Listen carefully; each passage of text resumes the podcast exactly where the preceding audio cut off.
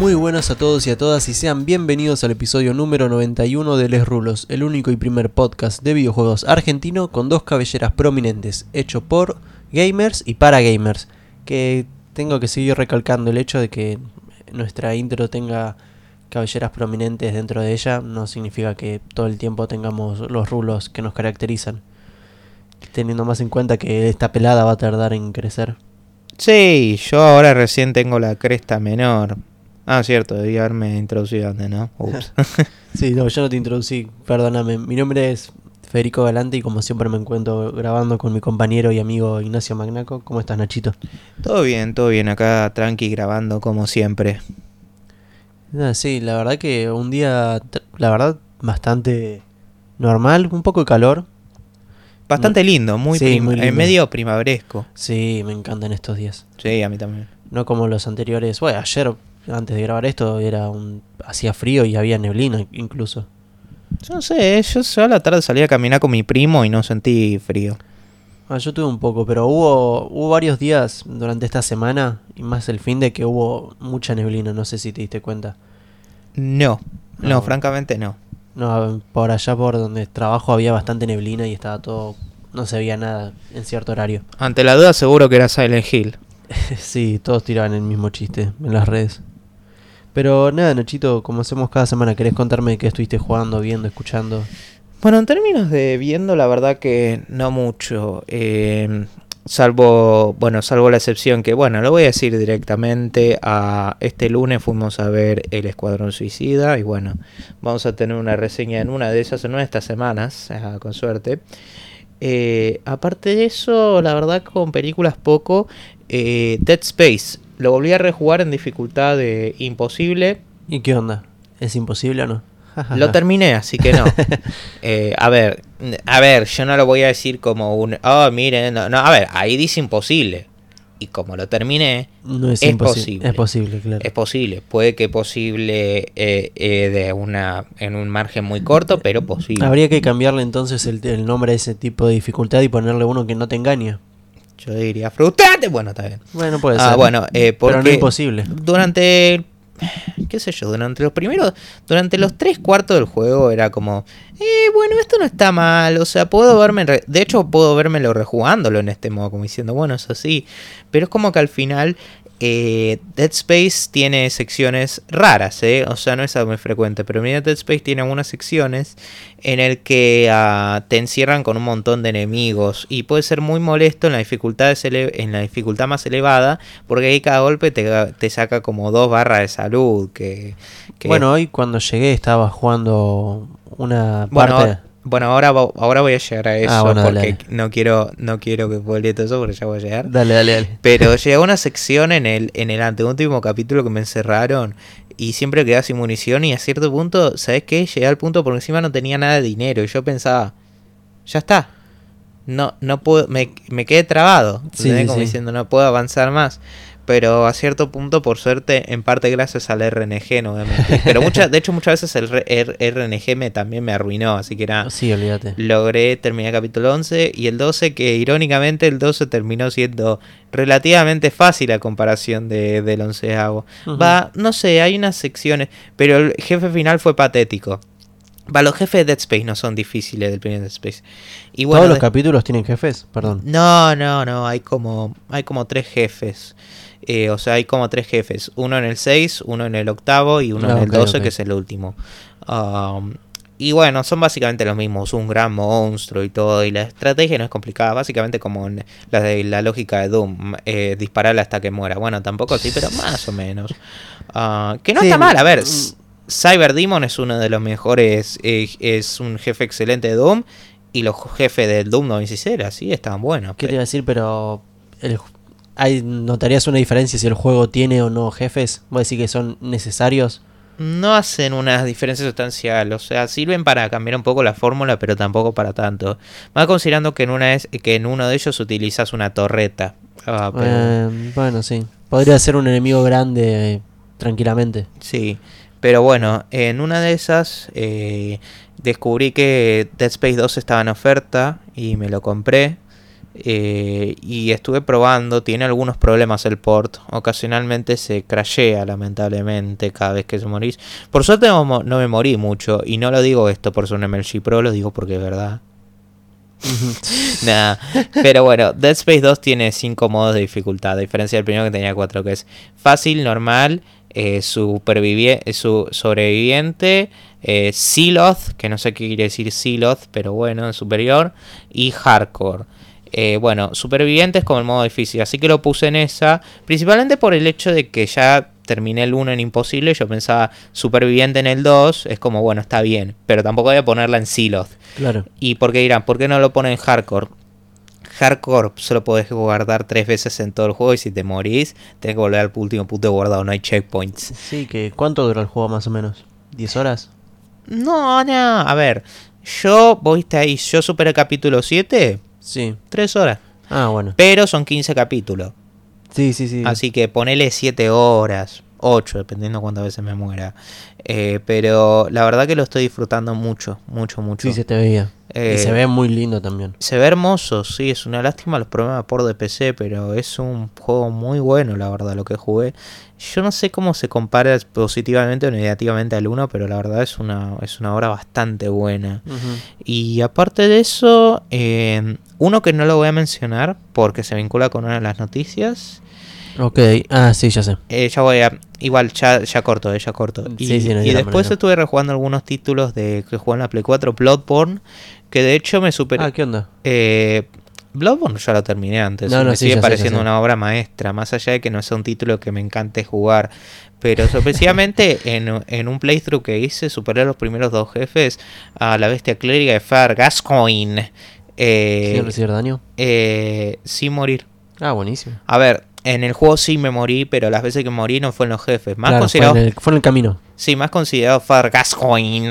Porque, porque él es un jefe muy difícil para empezar el juego. Pero sí, después eh, me queda la bestia bestia hambrienta de sangre con la que tengo pesadillas porque me pasó fue muy mal. Tengo muchas ganas de jugar un Souls, sinceramente. Eh, Bloodborne es un juego excelente y es de los más accesibles a la vez, en un buen sentido. Tengo el Dark Souls 3 ahí y he estado viendo videos del Dark Souls 1, pero me da miedo por lo antiguo que es. Yo O sea, te- antiguo, entre comillas. El Bloodborne es más antiguo y es una obra maestra. ¿Que el Dark Souls 1? Ah, el 3, pensé que... Claro, no, tengo el te- 3, pero estuve viendo videos del 1 y, y nada, me dieron ganas de jugar al 1, pero teniendo en cuenta lo viejo que es, viejo entre comillas. Es que la gente dice que los mejores puntos de comienzo son Bloodborne y Dark Souls 3. Ahora yo no puedo hablar por Dark Souls 3, pero por Bloodborne es un excelente punto de partida. A ver, no va a ser súper fácil, ¿eh? no digo por eso, pero es un excelente punto. Más si sos del estilo más agresivo, que me encanta eso de Bloodborne, que es único, del que no es que tenés que estar mucho guardado con escudo, no tenés escudos en Bloodborne. Ah, ¿en serio? No hay, el único te- escudo que tenés es uno de madera que es un asco. Claro. Eh, como, eh, como una forma de decirte, no, acá no es tipo escudito, no, acá tenés que esquivar, pero ir así, a lo, Sí, sí, sí. a lo bestia, me encanta. Sí, también estuve viendo... Bueno, ¿querés que pase yo? Sí, dale. Dale, bueno, yo por mi... Voy a seguir con esto de los Souls. Estoy, estoy viendo hace tiempo ya una run de Sekiro. eh, que es la... Sekiro eh, podría ser otro que intente, intenté jugarme los Souls.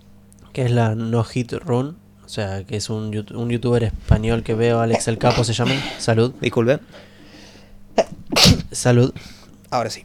Lo que hace, bueno, está jugando oficialmente la run para ver, para ser uno de los tantos que completa el juego ah, mm, sin que le peguen eh, en ningún momento. Y la verdad se ve muy, se ve, o sea, no te digo que se ve accesible, pero me llama mucho la atención Sekiro. Hay enemigos que digo, por ejemplo, está el de, el más conocido creo yo, por los videos, todo el de la serpiente.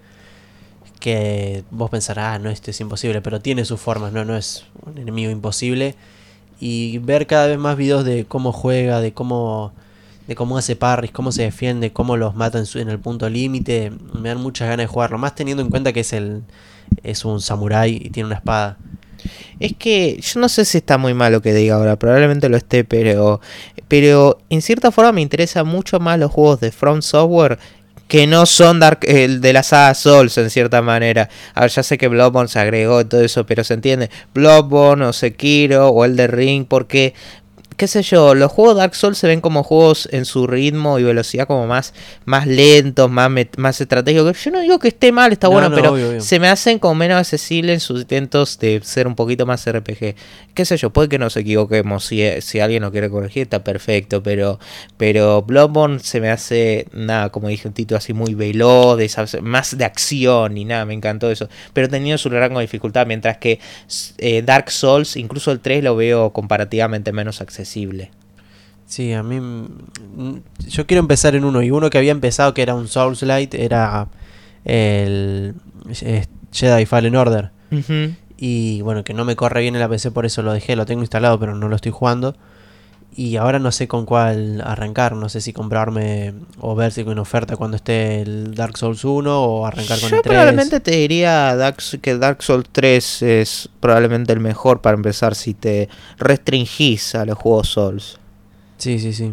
Sí, quiero, por- quiero probar un Souls, eh, porque ya estoy viendo tanto contenido que me llama mucho la atención y quiero probar. Es que, a ver, Más que nada por la mecánica de, de apuntar, o sea, de, de seleccionar un enemigo, eh, hacer parries, esas cosas. Me, me llama mucho la atención la, eh, la jugabilidad. es que también es muy complicado co- eh, recomendarle los Souls a, un- a uno que recién empieza porque No, tenés, sí. tenés Demon Souls, que más allá de que es exclusivo de consolas PlayStation, la Play 3 y la Play 5 para ser específico, Sí, sí, sino de que tiene muchas mecánicas que son muy anticuadas y Sí, muy sí, complicada de entender y todo.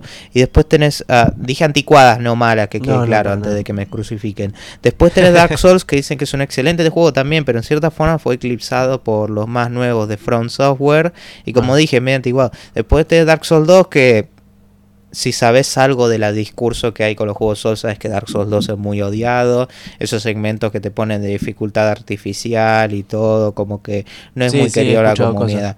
Y recién Dark Souls 3 es uno que decís, bueno, este sí, eh, puedes jugar decir más. Es como, man, es un quilombo, cuatro juegos y recién eh, uno, pero bueno, Sí, bueno, y después ahora los más actuales, Bloodborne y, Sekiro. y Sekiro.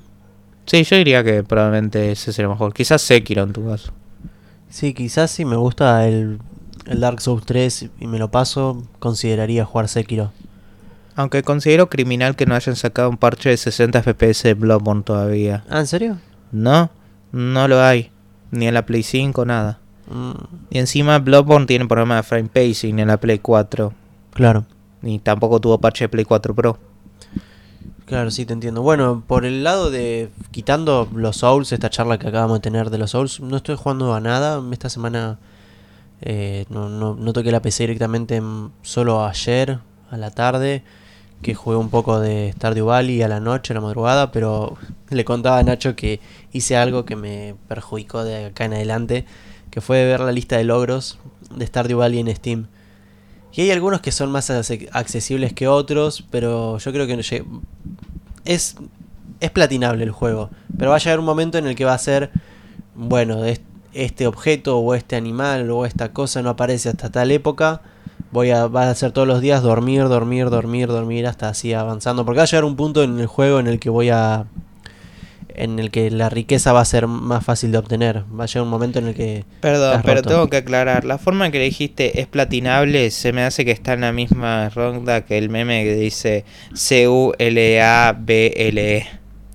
¿Cuál? No entiendo. Ah, sí, ya entiendo la del... Y como lo decís sí, como sí, sí, platinable. Sí, sí, sí. Qué tarado. Ah, más o menos. Más o menos, porque lo decís como un...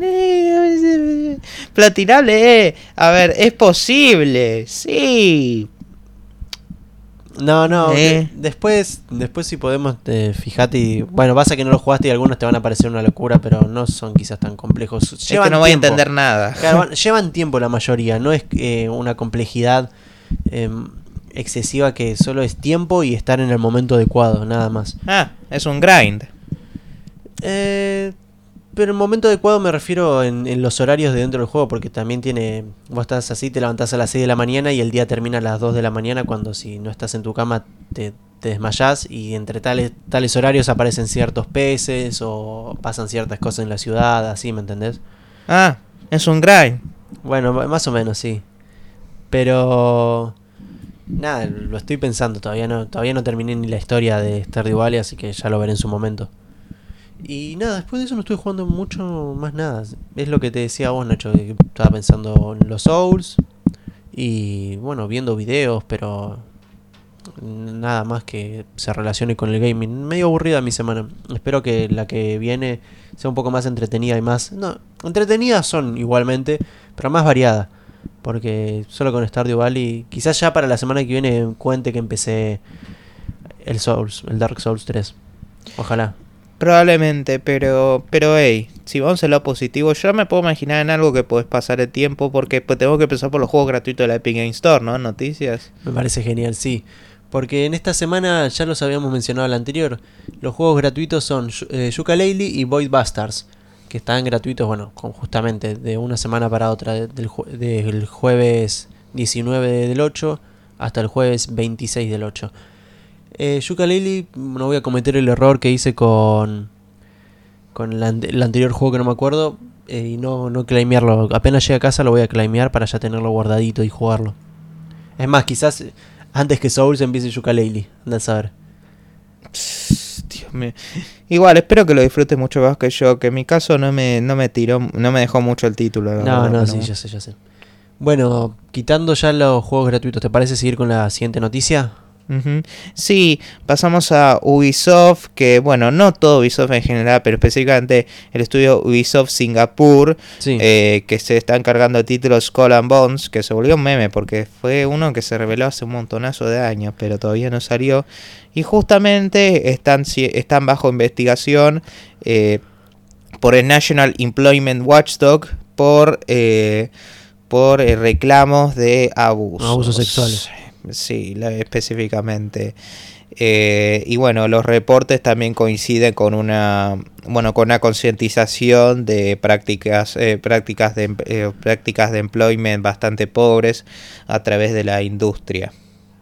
Sí, eh, creo que eh, en base a denuncias anteriores, Ubisoft Singapur había destituido al director de la, de la empresa que se llamaba Hughes Record el año pasado, Sí. pero con esta noticia... Sí, sí, el año pasado se, o sea, se fue todo el carajo. Sí, sí, sí. Bueno, pero con esta noticia salió a la luz que de que ahora mucha gente estuvo denunciando de que este director todavía sigue trabajando en la empresa en un puesto diferente. Básicamente dijeron, bueno, sí, vamos a echarlo para la prensa, pero lo reacomodamos y que siga cobrando de acá. Sí, o y sea, anda a saber, dice puesto diferente, pero es, Es que, obvio a ver, el director sigue. Acá empleando. lamentablemente tenemos una de dos. Tenemos la, la táctica del, del paracaídas de oro, que es que lo despiden, pero le dan, o sea, les dan una... mm, ¿Cómo decirlo? Sí, le, le dan una indemnización entre que Indemnizaciones grande. enormes, Sí, enormes sí. que quiere decir que no van a necesitar seguro en la vida. O pasa algo como esto, donde los echan oficialmente, pero no oficialmente, definitivamente no los echan. Y nada, me parece que, a ver, como dije, esto tiene su lado bueno y su lado malo. Va, ni siquiera sé si era bueno, pero bueno. Eh, El lado bueno es que salió a la luz. sí, que salió a la luz, que se esté concientizando más cosas. El lado malo, por supuesto, que sigue apareciendo esto, pero a la vez se tiene que saber de que es que muchos, ya lo dijimos muchas veces antes, pero vale la pena repetirlo, Sí. piensan de que, ah, recién ahora se están quejando por estas cosas que son nuevas, o sea, eh, no, estas prácticas estuvieron hace un montonazo de tiempo, recién ahora están dando luz, que me parece fantástico. Y después hay otras personas que dicen que dicen, ay, pero niños, ustedes, años, años anteriores ustedes se la, se la fumaban y todo eso, y ahora recién se están quejando, ¿qué les bueno, pasa? pero Por una, por una, antes no sabíamos. antes no había tantas libertades como hay ahora, o sea, no se les presta tanta atención al, al asunto que hay ahora, así que no tenían posibilidad. también. Y había, está el factor miedo de que no te vuelvan a emplear en la vida.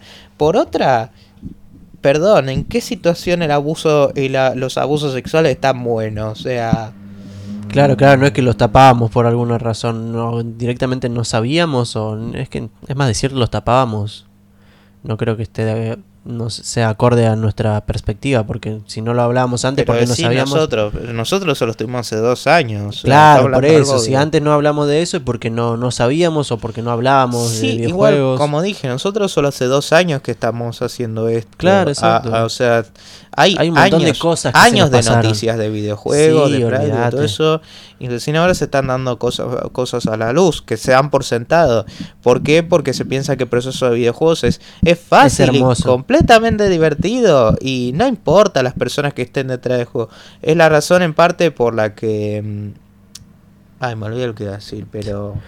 Pero. Es la- yo creo que es una de las se razones de- por la se- cual se hay que, deshumaniza a la gente. hay que desmitificar el, el trabajo de diseñador o trabajo en una industria de videojuegos como que es el trabajo de tu sueño en que lo vas a vivir y disfrutar toda la vida, porque no es verdad, no es verdad. Estos ejemplos, y ah, debe haber un montón más de precarización, de explotación, de abusos. Yo discutiría que, que hay algunas prácticas que se hacen en la industria de juegos que se someterían a cualquier otra industria y a la empresa en común le llega una demanda más grande que una casa. Olvídate, sí, pero es por. Quieras o no, aunque el mundo del gaming tenga más reconocimiento día a día por diferentes factores, por streaming, por representantes del gaming o por lo que sea, eh, hay muchos elementos que están afuera y más en nuestro país. En nuestro país ha tenido actitudes en cuanto a los medios de que han culpado a los videojuegos por cosas estúpidas y a veces, y generalmente se habla de los videojuegos como la cosa para chicos o inmaduros. Y no se lo toma en serio. Y en otros países seguramente pase lo mismo, en peor o, o menor medida, pero es algo que no es fácil de deconstruir, como un montón de otras cosas más.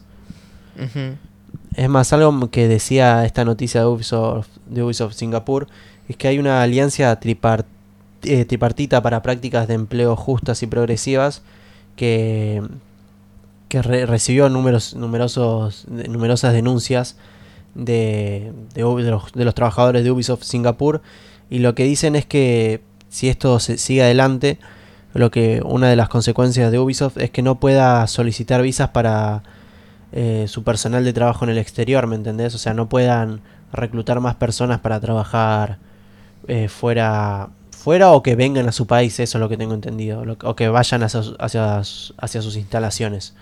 Que en cierta forma es una pena por la gente que no, no va a poder laburar si no está ahí, pero es una forma de decirle a Ubisoft, bueno, mira, no vas a poder contratar, no vas a poder hacer esto si no mejoras tus conductas. Que es curioso porque en su momento lo hablamos con Activision. Salió Ubisoft a decir, ay, miren, nosotros hicimos esto, esto y esto y al final te salió el tiro por la culata, te quisiste hacer el, el bueno, el comprensivo, pero seguís siendo igual. Sí. Eh, pero bueno, sin duda Ubisoft sigue muchos. Sigue, sigue con muchas cosas que resolver. De hecho, eran cosas que marcamos anteriormente.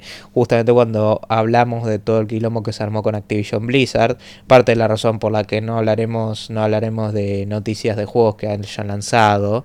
Como ya lo dijimos antes. Y en el medio aparece Ubisoft, bueno, como diciendo, bueno, pero eso está bastante mal y todo. Y mira. A ver, ya sé quién es Ubisoft en general, pero bueno. Claro. Bueno, ¿te parece que pasemos a la siguiente noticia? Por supuesto. Bueno, porque es algo que ya habíamos hablado, creo que la semana pasada. Sí, La sí. semana pasada es de Splitgate, el- este juego que combina elementos de Halo y de Portal eh, dentro de su gameplay, un FPS, el cual anunció que se va a retrasar indefinidamente. No me acuerdo ahora ya mismo qué fecha tenía de salida, pero creo que era para septiembre. Como una semana después, una o dos semanas después de la fecha original, creo, era. Claro, pero era ya era septiembre, no. No me acuerdo bien qué fecha. ¿Me lo puedo buscar? Eh, pará, pará, tengo que buscar- buscarlo. Dale, sí, tranca, pero yo mientras cuento que, nada, en su momento habíamos dicho que le iban a trazar el juego un, poqui- un poquito más de tiempo, un mes o menos, eh, para aumentar, el, servi- eh, aumentar la, el poder de los servidores con todo el dinero que habían ganado eh, con, la, con su beta abierta. ¿Qué pasa? Se dieron cuenta que el tiempo que ellos pensaban que era necesario para aumentar el nivel de los servidores, todo, no les alcanza y que además tienen que pulir más cosas del juego, por lo tanto hasta ahora está suspendido indefinidamente.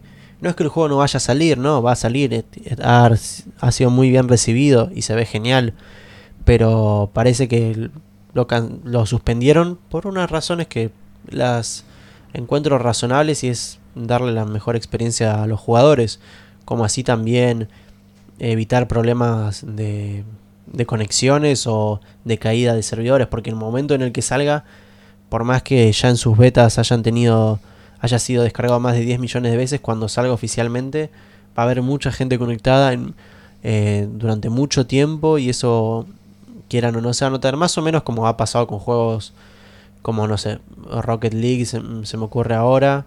No, perdón, eh, Fall Guys, el más reciente cuando salió que sus servidores están explotados. O con incluso cosas que no son juegos. Por ejemplo, el Steam Deck, que la página de reserva estaba caída de tanta gente que, se, que había ingresado. O mismo con nuestra página de la universidad, que ingresan tres personas y se cae y no nos podemos anotar a las materias. Pasa en todas las situaciones. Sí, Nacho sabe bien de lo que le hablo.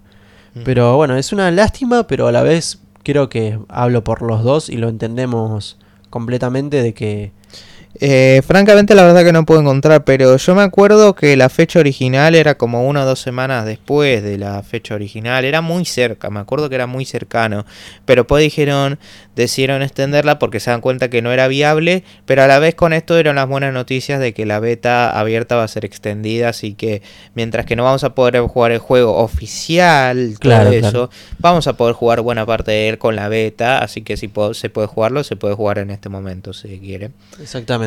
Solo vía beta. Pero bueno, me parece que sí, concuerdo con mi compañero, la verdad que está. La verdad que, que tiene sus razones. Y a ver, y además es un juego que tranquilamente podemos jugar, no en su estado completo, por así decirlo, pero podemos jugarlo. Ver cómo va progresando con el tiempo. Y bueno, en otras noticias, hablando en parte de un laburo en proceso, tenemos la Epic Game Store, la cual lamentablemente por, eh, por mucho tiempo estuvo con, em, por así decirlo, con problemas financieros, no estuvo, no estuvo generando mucho dinero, incluso con sus ofertas de juegos gratuitos. Algo que ocasionalmente hemos mencionado, pero más nos concentramos en los juegos gratuitos, ¿no? bueno, ahora va, va, a permitir algo que es que va a permitir la autopublicación de juegos sin la necesidad de que, de que los desarrolladores pasen por alguna editora que quizá le quite dinero, todo eso. Esto está bueno, o sea, en parte porque le va a dar buena publicidad a la Epic Game Store, o sea, en la Epic Game Store, por una, y por otra por el hecho de que, de que por así decirlo, eh, también eh, va a dar la oportunidad a desarrolladores. No solo por el hecho de que puedan publicar sus propios juegos, que no es nada nuevo, pero está bueno, sino por el hecho de que la Epic Game Store toma un porcentaje de la, un corte del pago menor, del que toma Steam. Así que los desarrolladores, que ya de por sí, más de un par optaron por la Epic Game Store porque hacen más ganancias ahí, ahora van a apostar más por ahí. Que me parece que es algo viable. Más allá de que no esté muy contento por el método que cobran por dólares, entiendo que tiene sus razones, una tienda nueva. Y quiero, sí, y quiero, y quiero ah, distanciar el lado objetivo del lado, por así decirlo, el lado subjetivo, ¿no? Acá. Sí, sí, sí, estoy de acuerdo. Eh, me parece genial. Igualmente lo que dicen es que si quieren diferenciar de Steam, porque el proceso de control el proceso de subida del juego no es que vas a poder subir cualquier cosa. No, no, no, no. Hubo un caso en, en, Steam que uno llama, perdón que diga, pero literalmente se llama así Kill the Fagot, o sea, título así, o por ejemplo The Slaughtering Grounds, que pasó Digital Homicide, que Steam se volvió infame porque aparecía cualquier cosa. Sí, sí, sí, dijeron que juegos de ese tipo que muestren contenido erótico o para mayores o contenido sí, eh, pornográfico, sí, juegos como esos no van a estar permitidos. Y nada, me parece bien, o sea, quieren establecer un, un, un, sistema de control más fuerte y a la vez el hecho de que permitan la autopublicación de juegos demuestra que están buscando y que su, plata, eh, su plataforma de compra eh, tenga un catálogo más grande y así poder competir porque es esto una, es esto una verdad también de que la Epic Game Store no, genera mucho dinero en cuanto a venta de videojuegos. Yo creo que la gente está más atenta por el hecho de que te va regalando juegos eh, semanalmente de forma gratuita.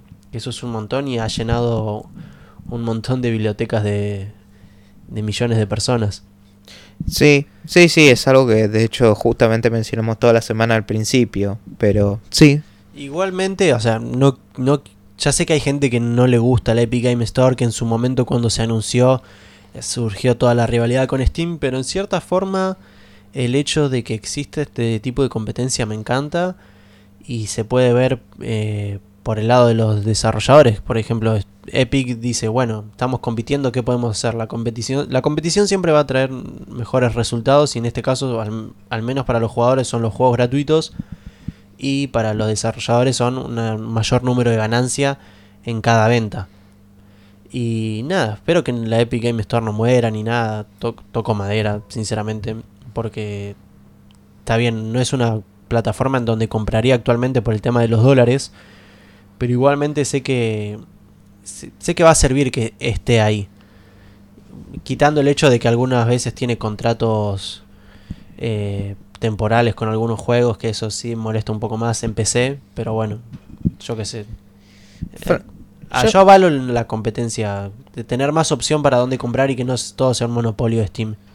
No, sí, yo estoy de acuerdo con eso, a pesar de que tampoco sé si pueda llegar al punto de, de, decir eso directamente en mi caso, más sería indiferencia, pero entiendo de dónde venís. Sí, no, no te digo que apenas pueda voy a comprar todo en Epic Games si, se pasan a pesos, pero quizás todavía les... Yo soy, les soy recontra indiferente, para lo único que lo abro es cada tanto semanalmente para los juegos, si no los mantengo cerrado. Pero igualmente, aunque tenga el precio en pesos, no creo que vaya a hacerle muy, muy fan. Solamente que no quiero que desaparezcan, porque la competencia está bien, no sé, me gusta. Sí, sí, pero bueno, eh, ahora pasamos a la, a la siguiente noticia que, bueno, se relaciona con cierta saga a la que sos muy fanático.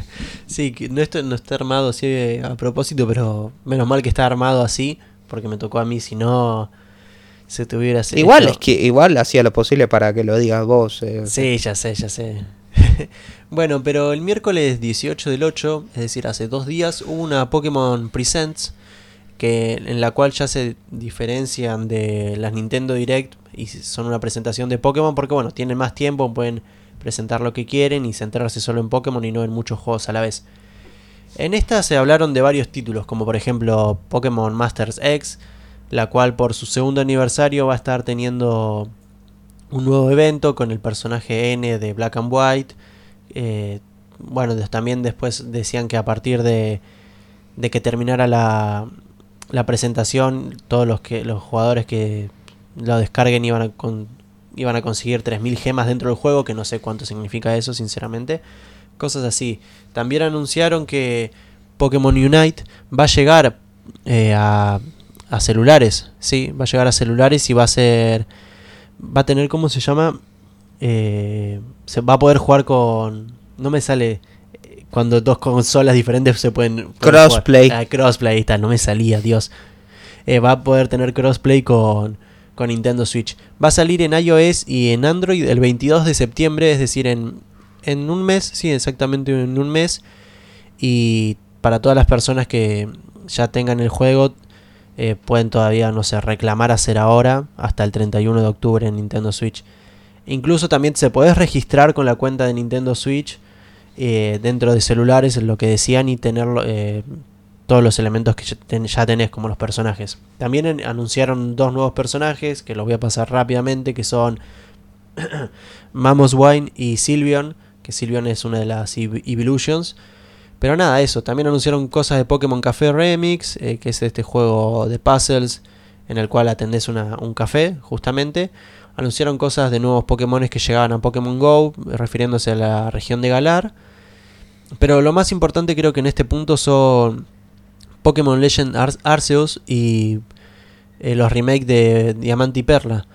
Que se pudo ver un poco más de los remakes de Diamante y Perla y, y se ven muy lindos agregaron algo que no estaba en la cuarta generación, que era el diseño, bueno, y la quinta tampoco, que era personalizar a tu personaje eh, a través de conjuntos de ropa. Ahora se van a poder comprar. Claro. Eh, se van a poder cambiar la estética de los personajes. Que eso es mucho. muchos fans se quejaban de los remakes de la tercera generación de, de Omega Ruby y Alpha Zafiro. De que no Porque había demasiada agua. No, ya el chiste ese no, no es gracioso, Nacho. Sino del hecho de que. Perdón, lo voy a seguir diciendo. Porque, porque IGN, eh, IGN es la mejor página de críticas de videojuegos de la historia. Sí, sí, sí. Sobre todo con su crítica de Sonic Unleashed. Mm. eh, beso de chef. Eh, bueno, pero nada, anunciaron que vas a poder eh, cambiarle la ropa a tu personaje, eh, anunciaron nuevas zonas. Anteriormente en el juego principal tenías lo que era la parte subterránea en la cual vos ibas desbloqueando habitaciones con minijuegos y poniendo estatuas. En esta, con poniendo estatuas de ciertos Pokémon, desbloqueas una zona en la cual te aparecen Pokémon de otras regiones, que eso no estaba en la versión original y era algo muy era algo muy criticado del juego porque, por ejemplo, en Platino, que es la tercera versión de la cuarta generación, solo hay dos Pokémones en todo el juego de tipo fuego. En realidad hay cinco, pero son evoluciones de los mismos. Y, por ejemplo, acá se ve una gran variedad de estos. El juego, por su parte, también se ve genial. eh, hay varias comparaciones del primer tráiler con el segundo que hicieron. Y se ven muy lindos. Se ve que escucharon a las críticas porque algunos decían que eh, había cosas que pulir. Pero nada, se ve genial. Yo eh, moriría por tener una Nintendo Switch para poder jugarlo.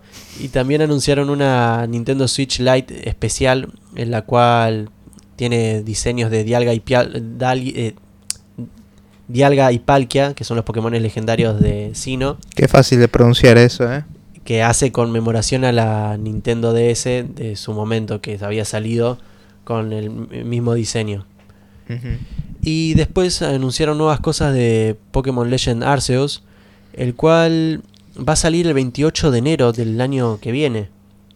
Y también, a diferencia del primer tráiler, se ve un mejor trabajo en cuanto a la resolución. Está la gente que se queja de, de los gráficos, de, del pasto, de los árboles, pero el juego, quieras o no, si lo ven, se ve hermoso, se ve muy lindo. Y en, en cuanto a los frames, eh, también lo arreglaron, porque en el primer tráiler vos veías a los Pokémon que iban por, por el mundo iban a 12 FPS. Acá en cambio se lo se ve a tu personaje sobre una montura yendo por el mundo y se lo ve bastante fluido. No te digo que a, a 60, porque la verdad no sé, pero supongo que a 30 fuertes puede estar. Y nada, dentro de las cosas nuevas que anunciaron de- dentro de este juego, el modo de batalla por turnos va a ser diferente. Toman bastante inspiración en Final Fantasy X, en el cual se ve el, turno, o sea, se ve la lista de turnos de quién le sigue, quién no. O sea, Final Fantasy X, ah, eh, como alguien que lo jugó más de un par de horas, eh, es uno que es un sistema de combate, sí, o sea, diferente al de 7 y 8, Sí, sí, sí. donde en vez, de un, en, en vez de un reloj en el que esperas tu turno y mientras tanto el oponente te puede golpear, es estrictamente por turnos, en ser mío literal, en sentido de vos podés estar 10 minutos enteros y es tu turno y no haces nada y el oponente no va a hacer nada hasta que vos tengas tu turno. Mientras que Final Fantasy VII era muy dependiente de lo que tardaba en que se llene esa barra. Así que, por ejemplo, ponerle que en el medio, después de que vos atacás, te pueden atacar más de una vez si quieren los oponentes, si se les llena la barra antes. Pero sí. Claro, me refiero, igual me refiero no a ese hecho de que no, no vas a estar 10 minutos esperando a poder atacar al otro Pokémon, sino a- Igual la, la computadora no lo va a hacer ni ahí, ¿no? Pero bueno. No, no, porque es mucho más sencillo, ¿no? Pero sino el hecho de que ahora el combate por, te muestra eh, los turnos, o sea, según ciertas cosas que hagas te va a decir, bueno, entonces te toca, te toca se repite tu turno o le va a tocar el turno a, a tu oponente. Te pone, sí, te pone como una graph que te dice... Claro, un el- costado, un el- cuadrado. Sí, igual eso es muy eso es muy típico de JRPG, no solo. A ver, quizá Final Fantasy X fue de los primeros que lo hizo, pero es muy típico de los Claro, no, sí. O sea, yo cuando lo vi en su momento y después estuve investigando un poco más, todos decían que hacía referencia. No que hacía referencia, sino que tomó inspiración de Final Fantasy X o los Bueno, primeros quizá Final ejemplos. Fantasy X fue de los primeros o el más innovador Claro, en por ese eso. sentido. Así que eso te lo doy. Y esto se aplica porque dentro de las nuevas de los nuevos métodos de combate lo que se ve es que hay son estilos de combate que son el agile style o el eh, brutal style el cual el brutal style si se lo aplicas en, en un ataque a un Pokémon hace que ese ataque golpee más fuerte pero en cambio eh, tu próximo ataque va a tardar más es decir perdés velocidad en cambio el agile style hace que puedas volver a atacar más rápido es decir tener otro turno de manera más rápida, pero hace que eh, tu ataque no sea lo, su- lo suficientemente fuerte o lo que se esperaría.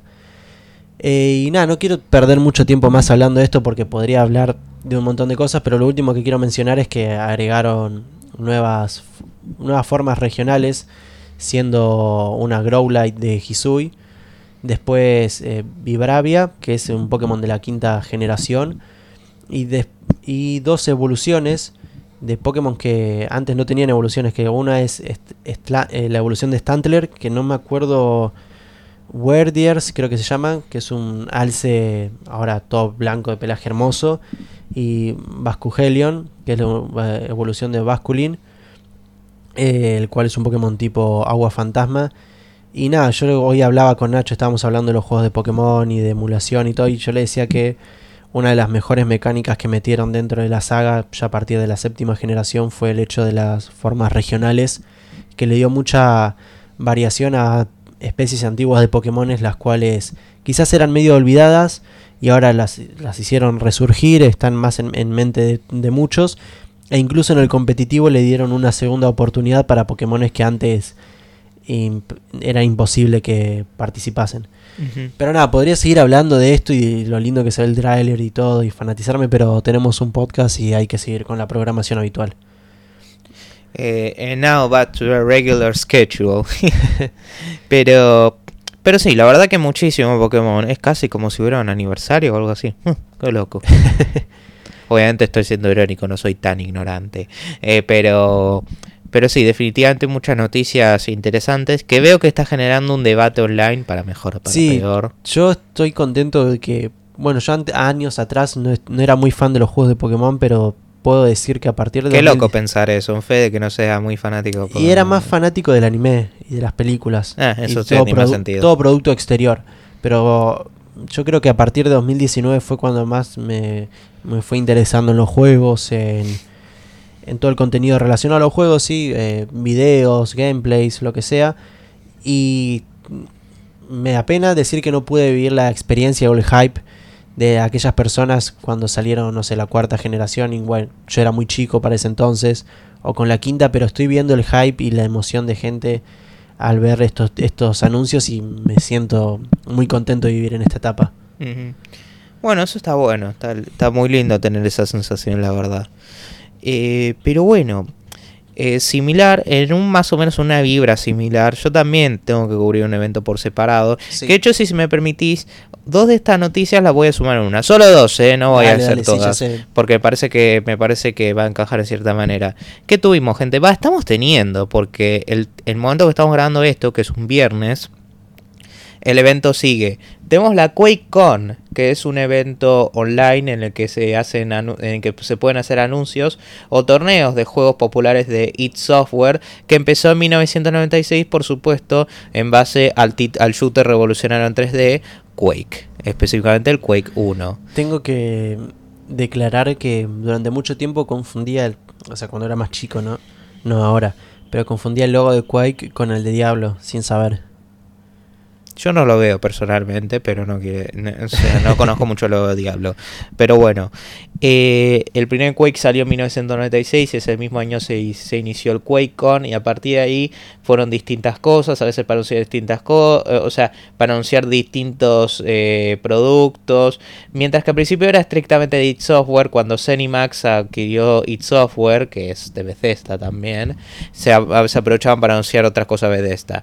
Cosas de las que hablaremos en parte, aunque tengan en cuenta que alguna in- información puede ser un poquito anticuada porque el evento sigue quizás mañana anuncie algo nuevo, ¿no?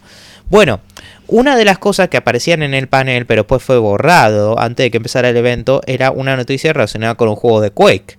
Y esto generó mucho hype en la gente. Y yo estaba ahí, yo creo que, eh, a ver, el evento empezó ayer, ¿no? Sí. Y yo creo que el martes a la noche vi esa noticia y nada, me, ya como que dije, se me, o sea, ya me llamó mucho la atención diciendo qué Se onda. activó tu sentido arácnido. Es que no sabía a qué se referiría, la gente tampoco, si serían ports, si serían remakes o si sería algún tipo de reboot a la Doom 2016. Yo particularmente estaba muy emocionado por lo último. Así que me puse a jugar un poco eh, Quake, a Quake 2, Quake 4, el primer Quake también. Pero ayer pasó algo que no me viene a venir porque no lo vi en el momento. Eh, de la nada veo secuencia de eventos, ¿no? Veo eh, que se anunció Quake Remaster. ¿Qué es Quake Remaster? Ah, es un remaster del primer juego con mejoras gráficas, no al punto de ser un remake, que queden claro, pero se, nota que hay mejoras como la iluminación, en textura y todas esas sombras. Eh, me hace acordar un poquito al Quake 2 RTX, que era un, eh, Quake 2 pero con, con RTX, con Ray Tracing. No al punto de ser así, pero se acerca, hace lo más con lo que puede ser un remaster, insisto, un remaster, no un remake gráfico, no es un juego con los gráficos de hoy. Pero ¿qué hace este remaster? Por una, integra el viejo soundtrack de vuelta de Nine Inch Nails, que si jugabas antes la versión oficial de Quake 1, más allá de la resolución limitada, no estaba el soundtrack porque debido a problemas de licenciado, eh, lo sacaron de las versiones digitales, que eso lo podías resolver con SourceForce, pero un quilombo, ah, como Quake Spasmo algo así. Bueno, esta es la versión, en mucho sentido, la versión definitiva, porque si no te gustan los nuevos gráficos, podés revertir la original. Tenés ¿Ah, un, sí, tenés Ah, un, FO, un FOV slide hasta 135. No lo recomendaría igual 135 porque las animaciones están rotísimas. Pero bueno, cada uno con suyo, yo lo dejé en 100. Y después Uh, te, o sea, tenés esas cosas, es el por definitivo porque lo podés iniciar de una. Y lo buenísimo es que te viene con eh, a todo el DLC disponible. Ahora, lo más destacado de esto, lo que me encanta, no solo que está para PlayStation 4, Xbox One y Switch y no te pide casi nada. Eh, o sea, el juego no te pide mucho. ¿Para Xbox no está? Sí, para Xbox sí. Para Play está 4, bien. Xbox One y el Switch y Ah, PC. está bien, está bien, está bien. Y eh, va a haber un upgrade next gen bastante pronto. Eh, y no solo eso, sino que me fijé, yo me compré el Quake en su momento cuando estaba en este, o sea, Quake antes de esto, hace mucho tiempo antes me lo compré, Sí, sí, sí, eh, pero me lo jugué a través de Source Sports y veo Steam, actualización pendiente, Quake, y yo digo, nah, nah, no lo hiciera. Y nada, tengo el Quake remasterizado. Y, obviamente quiero aclarar de que el juego lo anunciaron y lo sacaron el mismo día, que me pareció buenísimo. Red Chat, me encantó eso de, de id Software. Red Chat. Eh, sí, bueno, igual no lo hizo id Software, creo que lo hizo. Son los chats, pero eh, creo que lo hizo otro que son los genios, que es ah, Night Dive Studios, que hicieron muchos remaster, como el Doom 64. Eh, no, esos son unos genios, son muy buenos remasterizando. Y lo probé y es bastante bueno. No lo jugué mucho porque estuve más con Dead Space y otra cosa, pero está ahí. Y algo más que quiero destacar es que yo no me compré el DLC del Quake 1. Pero igual me lo dieron igual. Y no solo eso, sino que incluye un nuevo episodio. Un nuevo episodio más que me encantó. Un nuevo tipo capítulo extra. Que, que, que está buenísimo que en eso. Me parece una celebración buenísima para el primer Quake. Eh, obviamente estaría bueno tener un reboot, pero quizá eventualmente tenemos eso. Salute. Además, aumentaron el precio del Quake original. Ahora, antes estaba como 67 pesos, ahora está 400 pesos. Porque claro, es, te compras el remaster. Eh, pero te da la opción de, jugar todo eso y me gustó mucho. Y claro, te puedes jugar a multijugador, que reactivaron los servers y ahora soporta crossplay. No, no, ah, no. sí, eso también lo vi que. Lo revitalizaron todo, y es está muy bueno. Yo personalmente no puedo esperar a si hacen un, a, a si hacen un remaster de Quake 2 y Quake 4. Quake 3 supongo también, pero particularmente Quake 2 y Quake 4 me se me haría más de Quake 2, pero sí, me encantaría jugar a Quake 2 multijugador y todo. Ah, yo sabía que esta noticia te iba a encantar. Bueno, es más, me Pero- mandaste un mensaje apenas eh, viste que en Steam se te estaba actualizando. Bueno, y con esto también quiero mencionar algo porque tenemos noticia en parte de Doom, de Doom Eternal. Sí. porque se anunció que llegará para Nintendo Switch la semana próxima, finalmente completando el ah, ciclo de Doom en la Nintendo Switch y pronto llegará el update 6.66. Sí, es completamente intencional. Pero bueno, ahora prosigamos con otra noticia, la QuakeCon. Sí, porque. Sí, estoy en lo correcto, ¿no? Le- Es esta. Eh, Bethesda, no puedo ver, así que voy a decir Bethesda. Sí, esa. Sí. Está bien. Bueno, porque Bethesda anunció una nueva versión para Skyrim. Sí. Ya tenemos este juego hasta en el serial. Y anunciaron la versión. Hablando en serio, creo que hay como 10 versiones de sí, este creo que sí, título. creo que sí. Eh, Ya el meme no. o, ya, o creo que alrededor de 15. ya el meme deja de ser meme y ya deja de ser. Ya es una cosa pesada. Eh, bueno, es. Meme pesado. Sí. Es una edición aniversario y que en la cual también confirmaron una actualización para Next Gen, o sea, ya, va ya lo vamos a tener en todo. Para cuando salga la PlayStation 5 y la Xbox Series 540 al cuadrado también va a estar ese maldito juego. Eh, bueno, pero va a salir en todas las... Va a salir el 11 de noviembre esta Anniversary Edition y va a estar disponible en Xbox Series S y X, en Xbox One, en PlayStation 4, PlayStation 5 y PC.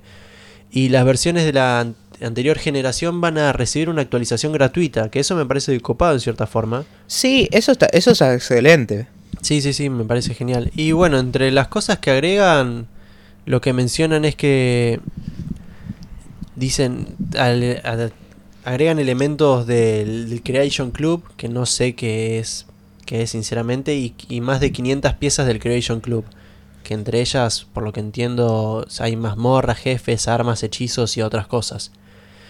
Eh, nada, sinceramente creo que esa la noticia no me, no me metería más porque ya es, investigar mucho el juego y yo la verdad no lo jugué, no tengo ni idea nada de Skyrim.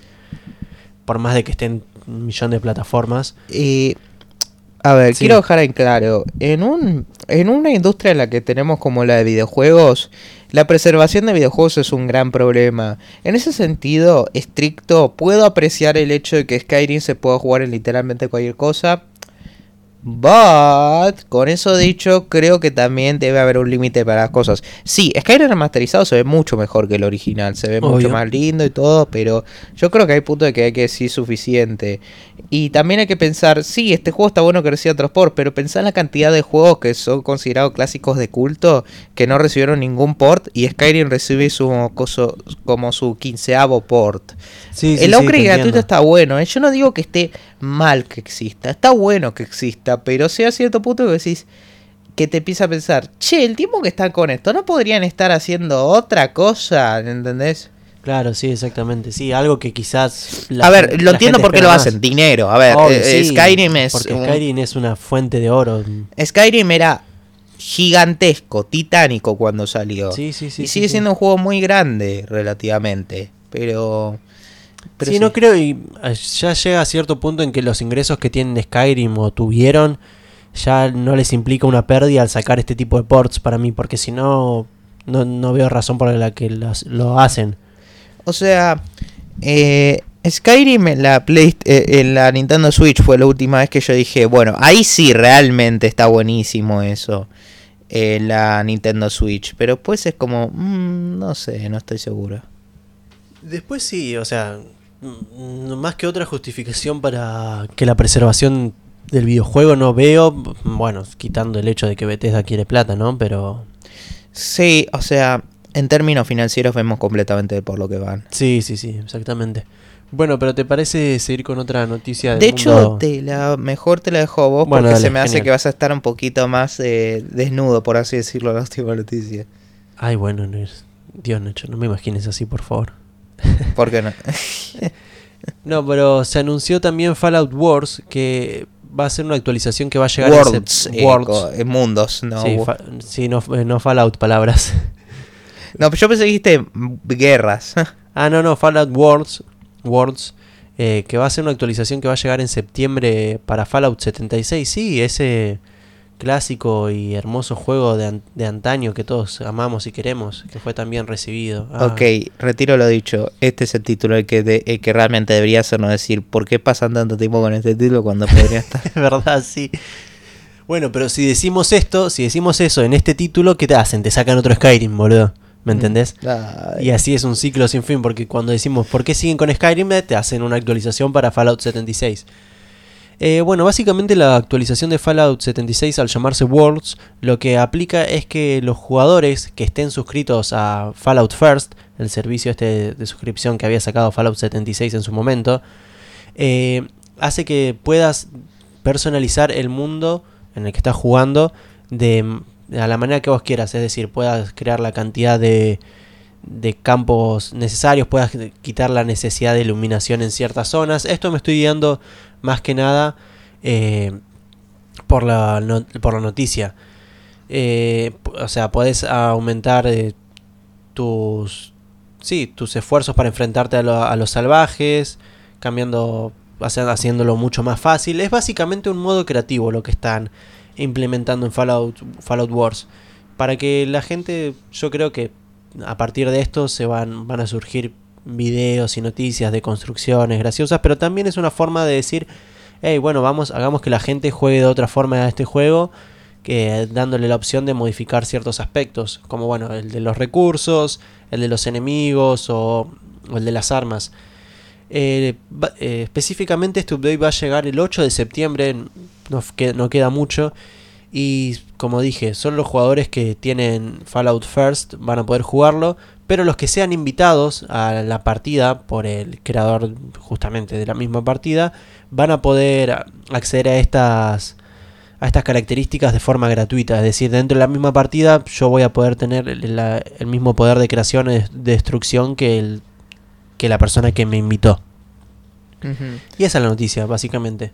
Sí, básicamente modo creativo a la Fortnite, pero con Sí, Fallout. Fortnite, Minecraft. Me molesta un poco que sea algo exclusivo de los que estén suscritos. Eso es... Bethesda 2 a Bethesda. Eh, sí, Bethesda sí, es sí, una sí. Bethesda. Sí, no, no, o sea, no sé qué me sorprendo, pero a la vez me sorprendo porque no me parece justo. Hmm. Eh, Quizás en cierta forma esto te obliga a jugar en un servidor con tu compañero, con no sé, con algún conocido algo para tener esta opción, porque si no estás suscrito no, no- la actualización es en vano para vos. Sí, pero bueno, qué sé yo, la verdad que la noticia no me dice mucho, así que let's move on Dale, to the last news, porque tenemos que pronto va a venir eh, Crisis 3 y Crisis 2 a la Nintendo Switch.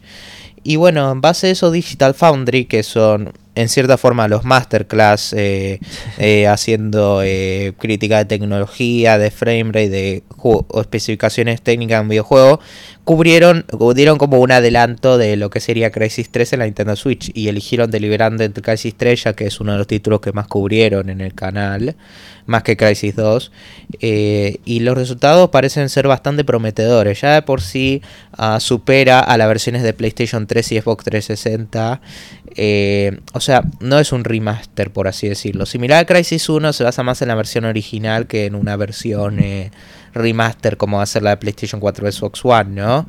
Y acá lo que van a hacer, o sea, lo que hicieron es, ah, se basaron en el lanzamiento original, pero es superior a la versión de PlayStation 3 Xbox 360 y uno de esos es en el método de, anti-aliasing, que la PlayStation 3 Xbox 360 era mucho más inferior al que va a ser ahora en la Switch. Y otra es en resolución.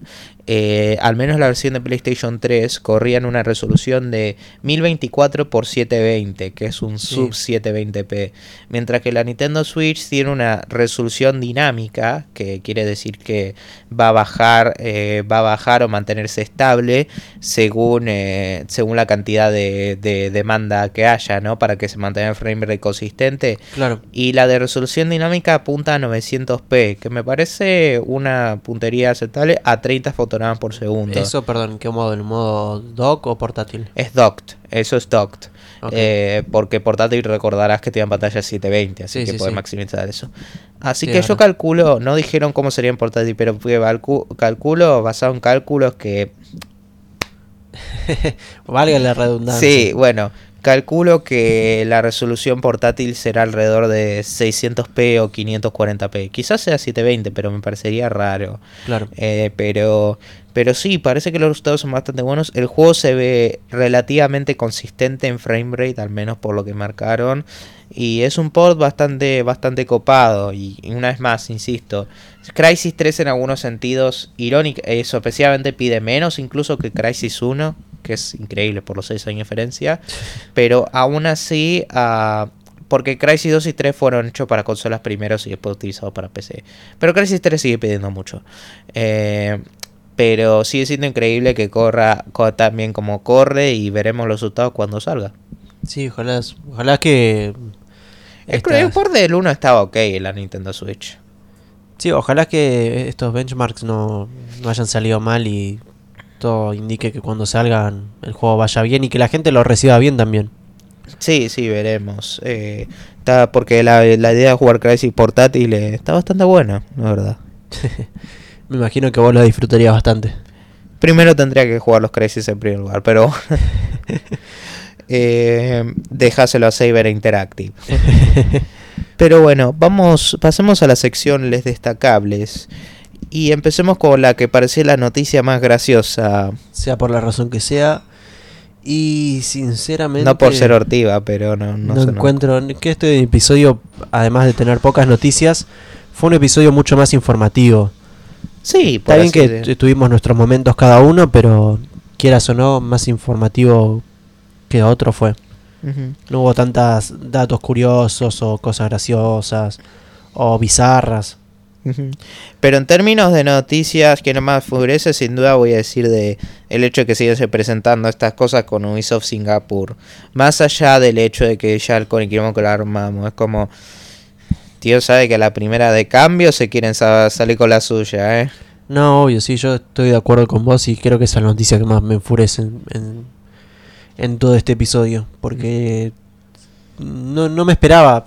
No es que te voy a decir que ahora de repente confío en Ubisoft eh, para toda la vida y que son mis pastores. No, pero no me esperaba una noticia de este tipo de Ubisoft ahora. Ahora digo, quizás más adelante o antes sí. Ya sé que no es tan abarcativo como para hablar de toda la compañía, pero sigue siendo una de sus compañías. Sí, obvio, obvio. Sigue siendo unos estudios importantes, no es un estudio menor. Es más o menos como decir, ay, pero es Activision Blizzard, así que Activision no tiene nada que ver. Sí, tiene que ver. Sí.